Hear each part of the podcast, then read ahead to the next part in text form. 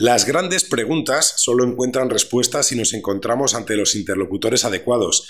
En este episodio tenemos las dos cosas, cuestiones fundamentales e invitados de lujo. Así que mejor hablar poco y escuchar mucho. Empezamos.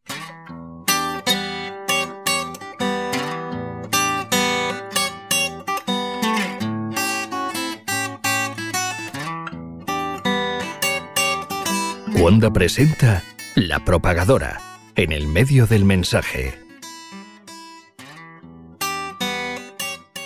Bienvenidos a La Propagadora, una consultora de comunicación que también se escucha. En este episodio, el quinto ya de esta temporada, nos ponemos trascendentales y nos planteamos las preguntas más básicas, las más difíciles de contestar. ¿A qué nos dedicamos los que trabajamos en comunicación? ¿A qué nos dedicaremos mañana? ¿Cómo ha evolucionado el trabajo de proveedores y empresas? ¿De qué hablamos cuando hablamos de comunicación? Como decía la canción de Siniestro Total, ¿quiénes somos, de dónde venimos y a dónde vamos? Andrea Abril y David Ortiz introducen el tema.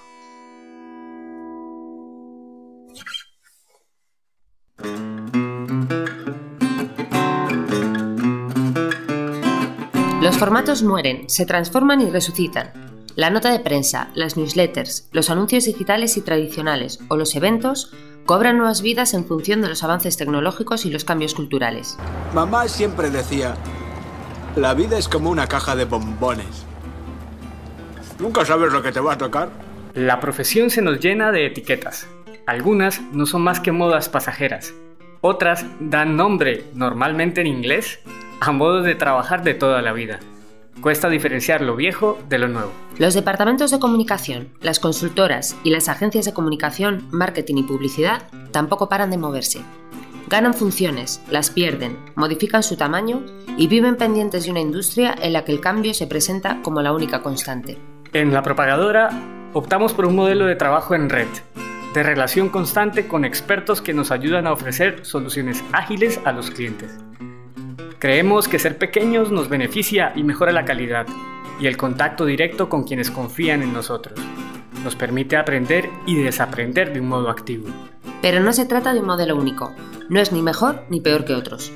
Cada vez son más las multinacionales que crecen buscando un modelo de oferta de servicios 360. El objetivo es el mismo, mejorar la visión global sobre el proceso comunicativo.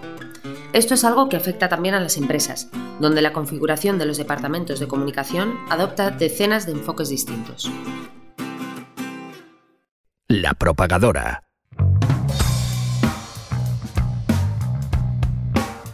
En la industria de la comunicación nos encontramos con muchos autoproclamados expertos dando consejos sobre lo que se debe y no se debe hacer, sobre quiénes somos y a qué nos dedicaremos en el futuro. El entorno digital facilita la publicación y la difusión de todo tipo de mensajes. Sin embargo, son pocos quienes hablan desde la experiencia real, quienes han sido y son testigos del cambio e impulsores de la acción. En este episodio escucharemos a tres de ellos, tres comunicadores que han ayudado a dar forma a nuestra profesión y que siguen trabajando para construirla en el futuro. Conviene escucharles. Empezamos por todo un maestro, Luis Abril. Él es una constante en el mundo de la comunicación corporativa en español. Si queremos saber quiénes somos, de dónde venimos y a dónde vamos, él es una fuente clave de respuestas. Décadas de trabajos en el BBV Santander y Telefónica le avalan como uno de los pioneros de la comunicación corporativa en España. Luis vino a tomar café a las oficinas de la propagadora, algo a lo que estáis todos invitados si venís de uno en uno. Con él empezamos remontándonos al origen de la comunicación corporativa en España. Si queremos saber qué nos depara el futuro, mejor empezar por conocer el pasado. La comunicación en, en lo que ha sido mi tiempo ha cambiado en todo, porque cuando yo empecé, lo cierto es que se estaba inventando. La comunicación que yo conocí nació como un elemento de protección contra las primeras noticias negativas que las empresas empezaban a experimentar en determinados medios de comunicación especializados o en las secciones de economía de los periódicos, justo con la apertura en España. ¿eh? Entonces, de repente, las empresas que no concebían que hubiese crítica con relación a su actividad en un periódico determinado se encuentran con que no sé qué revista o no sé qué periódico pues eh, ha dicho que algo de lo que están haciendo pues está mal. Entonces, eh, claro, eso, eso en aquellas empresas que yo conocí cuando era muy jovencillo, aquello no se concebía, aquello era una especie de escándalo. Y entonces, ¿el escándalo cómo se palia? Pues buscando una persona para que lo arregle. Como esas personas no están dentro de las organizaciones, se buscan fuera. Entonces se trae una persona a la que llaman director de comunicación y tú lo que tienes que hacer es que el periódico diga que somos estupendos. Esa fue, ese fue el origen de la comunicación que yo conocí. ¿eh? Estoy hablando de los años 78, 79, 80. Yo la comunicación empecé en el 80, pero esa es la comunicación que yo, que yo conocí. En ese tipo de fenómeno hubo algunos pioneros y en el momento que hay un pionero, automáticamente el efecto demostración funciona y empiezan a entrar otros. Con lo cual, Así nacen los directores de comunicación en España. ¿Y tú qué tienes que hacer? No, pues que el periódico habla bien de mí. ¿Y que hable bien de mí? ¿En qué? Ah, no sé, en lo que sea. En que lo hacemos bien, en que el presidente es muy guapo, en que el edificio social es estupendo, en, lo que fuere. Así empezó la comunicación realmente. Las empresas comenzaron a tomar conciencia de las necesidades de comunicar desde un punto de vista defensivo. Aún quedaba mucho por recorrer para profesionalizar el oficio. Fue el siguiente paso, aunque la evolución distó mucho de ser rápida. Luego cambian dos cosas. Hay dos elementos que meten, sobre este efecto de demostración que decía, hay dos elementos que meten nuevos datos y nueva presión. Y estoy hablando siempre de empresas grandes, que evidentemente es donde empieza este fenómeno. El primero es pues que de repente se empieza a escribir de comunicación en el mundo y de comunicación corporativa en el mundo y empiezan a llegar artículos y la doctrina empieza a funcionar. ¿eh? Y, entonces la gente se lo coge, se lo lee y empieza a ver cosas. El segundo factor es que producto de ese conocimiento de la función, pues eh, se empieza a ejercer una cierta consultoría. Un tercer factor de cambio, he dicho que había dos, no hay más, salen cuatro o cinco. Un tercer factor de cambio es que los periódicos, cuando se dan cuenta que las empresas reaccionan por la vía de una transparencia real o aparente a las críticas que ellos ejercían sobre la actividad empresarial, pues de repente empiezan a abrir el espectro. Dice, oye, si nos hacen caso, leña al mono. ¿eh? Y la leña al mono, pues automáticamente implica mayor exigencia por un lado y a mayor exigencia mayor respuesta. Tres. Y luego hay un cuarto factor que yo creo que es el que, el que rompe con todo en las empresas grandes, ¿no? que es la multinacionalización. Es decir, cuando las empresas se hacen multinacionales, y salimos al exterior y vemos en el exterior qué es lo que está haciendo, pues evidentemente la exigencia de transparencia, porque sí, ¿eh? Pues la tenemos que tomar como exigencia propia.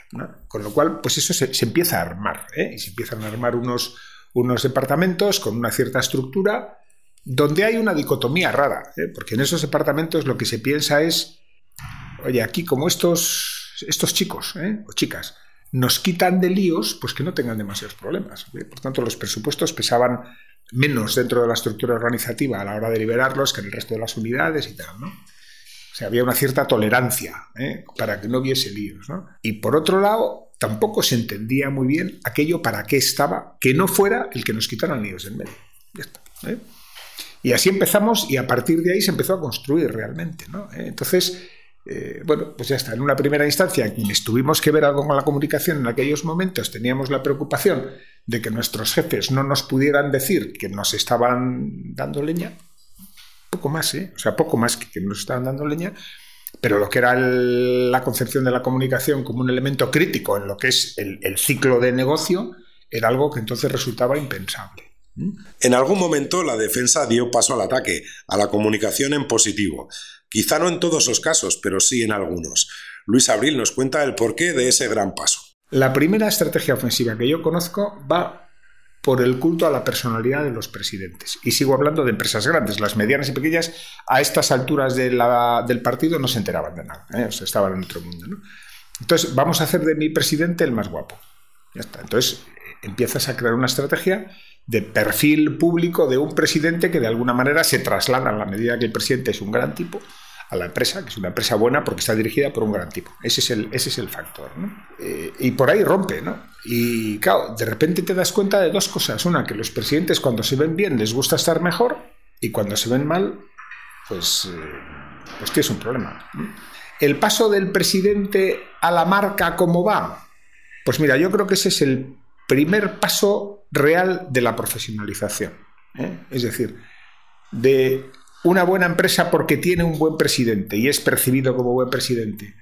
Ah, voy a proyectar hacia el exterior una empresa que cumple con determinados objetivos, con determinadas características, que tiene un perfil definido, que de alguna manera tiene que atraer eh, una cierta, digamos, aprobación por parte de todos los núcleos que la rodean, ahí hay un cierto paso. Y ese paso lo dan los profesionales. Los profesionales ayudados por dos cosas. Una, por la consultoría y por el asesoramiento que se hace, proveniente de fuera, básicamente, y segundo, como os digo, por el hecho de que como exteriormente nos exigen una proyección pública buena, pues aquí lo hacemos también. Ese es el segundo paso realmente. ¿eh? Ahora, ¿qué grado de entendimiento hay de este segundo paso por la cúpula de las organizaciones? Probablemente muy poco.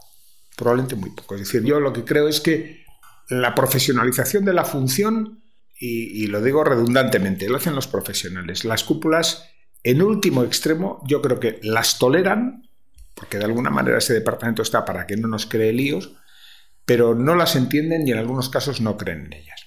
¿eh? Y creo que esa credibilidad en la función de comunicación en las grandes organizaciones, en las que yo he conocido por lo menos, ha habido casos en las que ha sido una realidad, ¿eh? pero en la mayor parte de ellas no. Y llegamos al momento actual, un momento de cambio en el que la tecnología nos afecta. Pero, ¿Realmente reside todo el éxito de esta comunicación en los cambios técnicos? El origen sigue siendo el mismo. O sea, el origen es, como yo suelo decir de una manera muy simple, que hablen bien de uno. ¿eh? Y mientras hablen bien de uno, pues ya vale.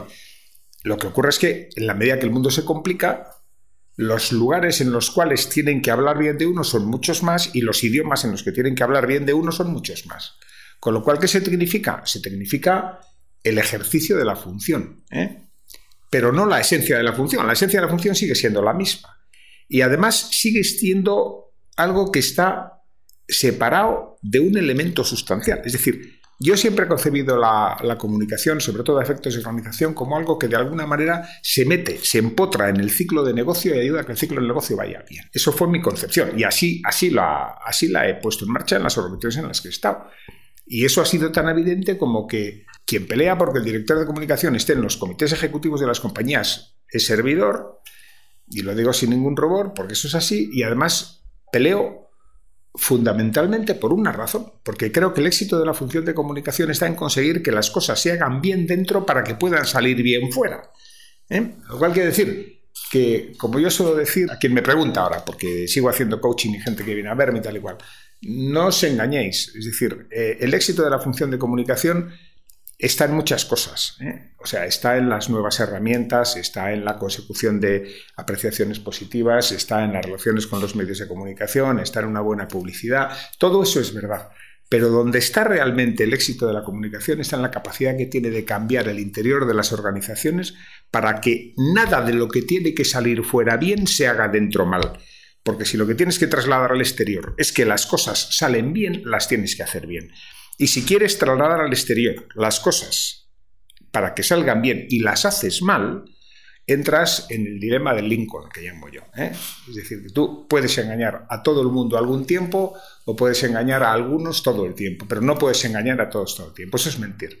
O sea, una buena comunicación está en una buena organización, en una buena marcha, en una buena trayectoria y en una buena gestión empresarial. Y si eso no existe, la buena comunicación tampoco. Y la pregunta fundamental, ¿a dónde vamos? ¿Cuál es el futuro de los departamentos de comunicación? Luis Abril apuesta por la relevancia de la función dentro de las empresas y la combinación de disciplinas. Yo dejé de estar en activo hace cinco años ahora y dejé un departamento de comunicación en la compañía en la que estaba eh, muy conforme con lo que yo tenía en la cabeza. Es decir, es un departamento, primero, con una integración, una incardinación en lo que es el esquema de poder básico de la compañía que fuera perceptible. Es decir, si, no estás en ese núcleo de ejercicio de poder, no eres nadie. Y no es el poder, poder, poder, sino el poder para poder llevar a cabo el cumplimiento de determinadas funciones. En primer lugar, eh, la consagración de la figura del responsable básico de comunicación o de reputación, o como queráis, como un elemento de peso dentro de la casa. Ese es un primer factor.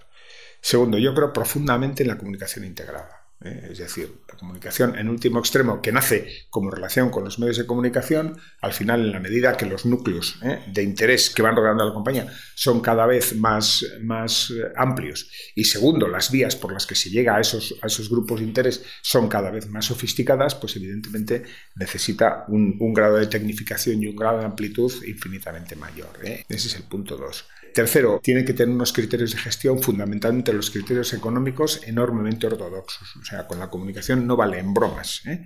Cuatro, es un eh, un departamento en el cual la gente tiene que saberse su función, que es otra de las cosas que nos hemos olvidado. ¿eh? Decir, no, este como no sé qué hacer con él, las relaciones institucionales. Todos los mandan relaciones institucionales. ¿eh? Comunicación no, porque parece que da un poco más de miedo. No, no, no, no. O sea, el puesto de relaciones institucionales, como el de jefe de reputación, como el de director de publicidad, como el de director de comunicación o como el de lo que fuere, necesita un conocimiento muy, muy, muy explícito y muy profundo de la función y de lo que está haciendo. Por tanto, hay que leer, hay que estudiar, hay que prepararse, hay que saber lo que se hace. ¿Eh? Y si no se sabe, pues eh, no se sabe. ¿Qué vamos a hacer? No se hará. Conseguir todo esto no es fácil. El reto no siempre depende de nosotros. Eh, hace falta dentro de la organización un, digamos, ejercicio de voluntad por parte del primer ejecutivo que no es frecuente y voy a decir otra cosa y que creo que de que yo me fui ahora cada vez es menos frecuente, hablando de las grandes.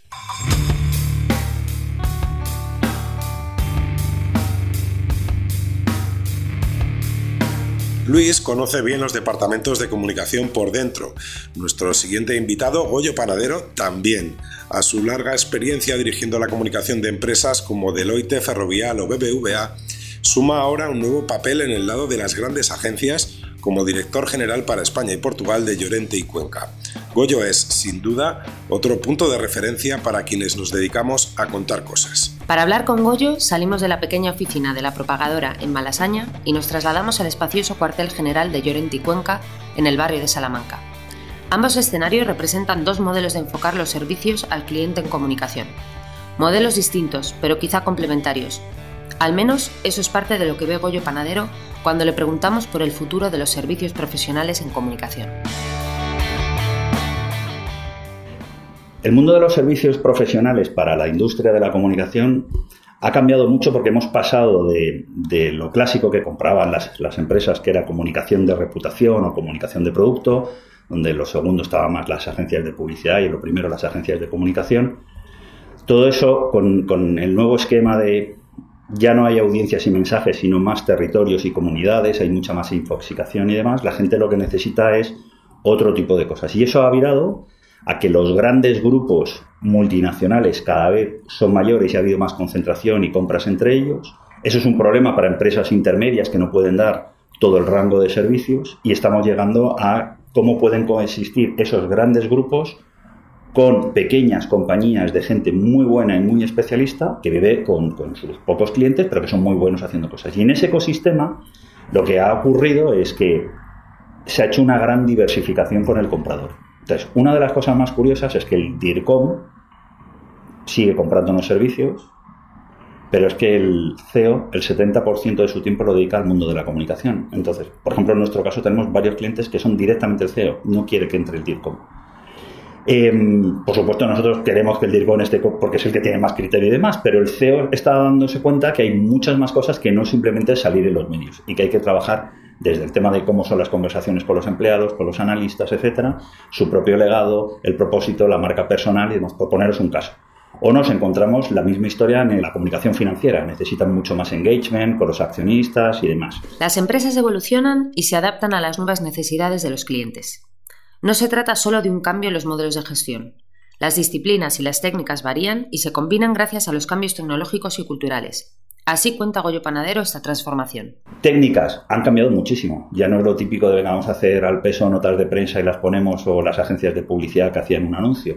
Empezamos a mezclar temas como cómo funciona, por ejemplo, un rastro de activismo corporativo que monta una compañía donde tienes que meter especialistas de asuntos públicos, de, líos en, en, redes para saber cómo se está moviendo, de mover medios de comunicación, de mandar cartas a la gente que se tiene que mover. O sea, y ahí empezamos a ver que el flujo de especialistas cada vez es más diferente. Yo por resumir, em, antes teníamos, o por lo menos en las agencias de comunicación, que es de donde nosotros venimos, una idea que siempre decíamos que ofrecíamos tres cosas. Inteligencia, relaciones y contenidos. La inteligencia era ver cómo íbamos midiendo y siguiendo la reputación. Las relaciones era, yo te puedo ayudar si no tienes las relaciones con tus principales stakeholders, ya sean periodistas, políticos, etcétera. Y los contenidos eran informativos, que es como todos los hemos sabido hacer. Contenidos basados en los hechos, en los datos, la estructura piramidal. ¿Qué ha ocurrido? Que en esa diversificación hacia otros compradores nos hemos ido a, seguimos haciendo inteligencia, pero ahora ya me importa más la data y el lead mezclado con la reputación. Entonces ya empezamos ya a meternos en fronteras donde solo estaban las agencias y es otro tema, ya no es solo importante el GRP y otros temas. Dos, nosotros no podemos dar relaciones con 50 millones de clientes o 150.000 empleados. Tenemos que usar, cambiamos las relaciones por el engagement. Y eso es una técnica totalmente diferente para atraerles y tener. Y el tercero es que los contenidos no me valen los informativos para un stakeholder que lo va a coger, lo va a relaborar y lo va a mandar al público en general. Mandamos contenidos ya finalistas para empleados o para clientes o consumidores que conseguimos con ellos que tengan engagement y al darle engagement y participar empiezan a generar data y con esa data la compañía está haciendo reputación y al mismo tiempo oportunidad de producto. Y yo creo que eso es lo que está haciendo que está cambiando absolutamente todo. Y te puedes encontrar cosas curiosísimas donde hay ya especialistas en grandes corporaciones solo en temas de blockchain. Hay especialistas en comunicación solo en Amazon. Que eso era algo impensable hace tres o cuatro años. Y yo creo que esto con la tecnología seguirá creciendo. El cambio lleva a mezclar conceptos hasta ahora separados. Las barreras entre las tradicionales áreas de comunicación corporativa, marketing y publicidad están levantadas. Las etiquetas siempre al alza puede que no tengan mucho sentido en este mundo. Bueno, lo que nos estamos encontrando ahora mismo en, en Cuenca es que cuando tenemos que explicar todas las cosas que hacemos no sabemos cómo hacerlo. Porque la diversificación es tal que ahora mismo somos un bicho muy raro. En el último ranking del publicista, por ejemplo, ahora dicen que somos una agencia indie. Porque hemos conseguido hacer cosas muy diferentes. En el mundo de la política, todo el tema de asuntos públicos, estamos haciendo cosas muy rompedoras con Lincoln, por ejemplo, en temas de grassroots y mezclando temas de tecnología. La verdad es que muchas veces cuando me dicen, pero bueno, todas las cosas que hacéis es un poco difícil explicar, ¿no? Ir rompiendo barreras. Así que yo creo que esto, la tecnología y los cambios no seguirán cambiando. Yo creo que al final nuestra obligación es poder darles a los, a los clientes o a la gente que viene a trabajar con nosotros esa idea de te puedo ayudar en los temas reputacionales, ya sea el ámbito que sea, pero al mismo tiempo hay que trabajarlo desde el punto de vista de negocio y dar oportunidades de negocio.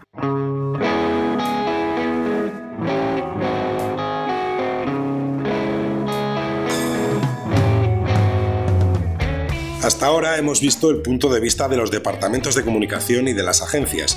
Nos falta una parte, la de la publicidad. Para contar con una opinión autorizada hemos viajado en el tiempo y en el espacio para escuchar a uno de los creativos publicitarios más importantes de nuestra historia, Tony Segarra.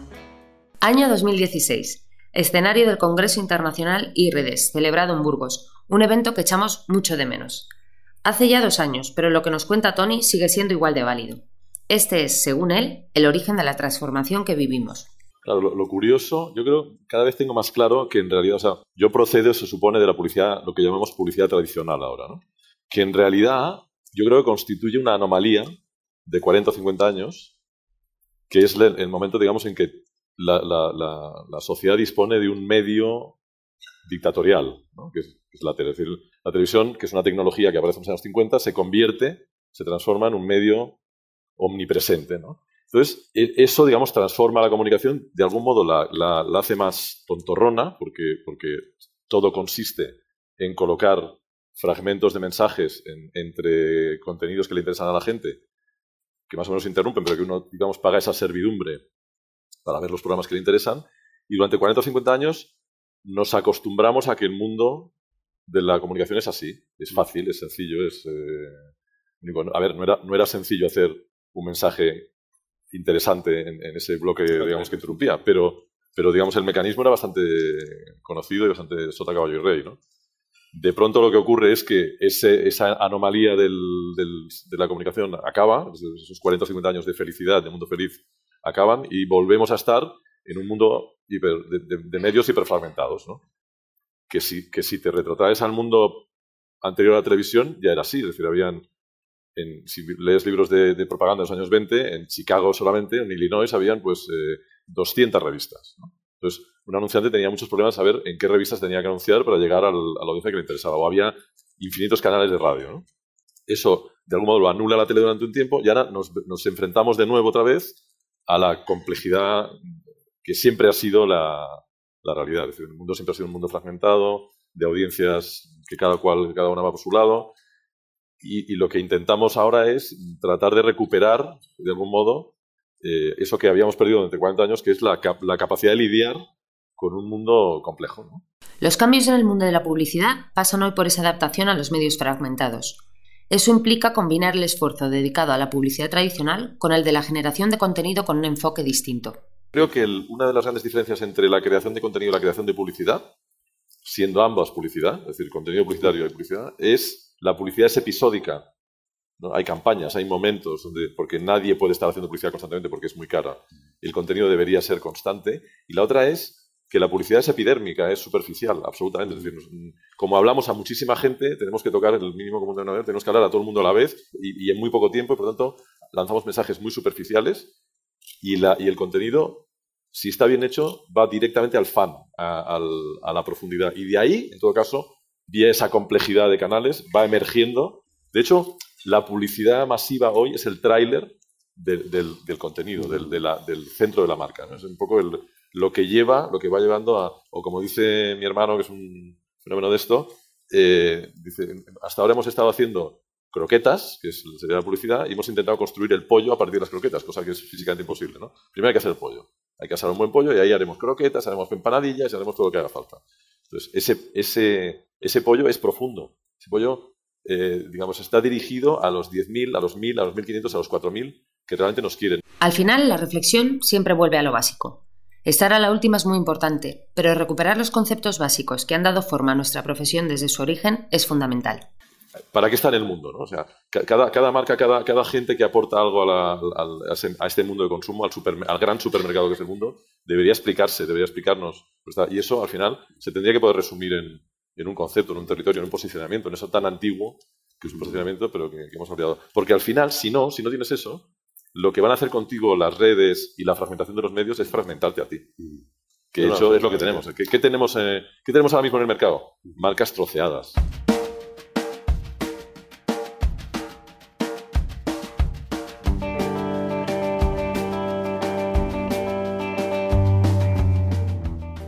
Comunicación tiene futuro, y más si aprendemos del pasado y del presente.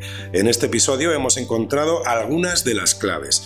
También sabemos, gracias a vosotros, que este mismo podcast, elaborado en los ratos libres que nos deja nuestra labor de consultoría en la propagadora, tiene mucho recorrido por delante. Desde aquí un saludo a los estudiantes de la Universidad Autónoma de Bucaramanga, en Colombia, y de la Universidad Carlos III de Madrid, que sabemos que son fieles seguidores. Aprended del pasado para impulsar el futuro. Nos escuchamos en el próximo episodio. Mientras tanto, recordad que podéis recuperar todos los anteriores en cuonda.com, iTunes, Evox y también en Spotify. Desde las oficinas de la propagadora, un saludo.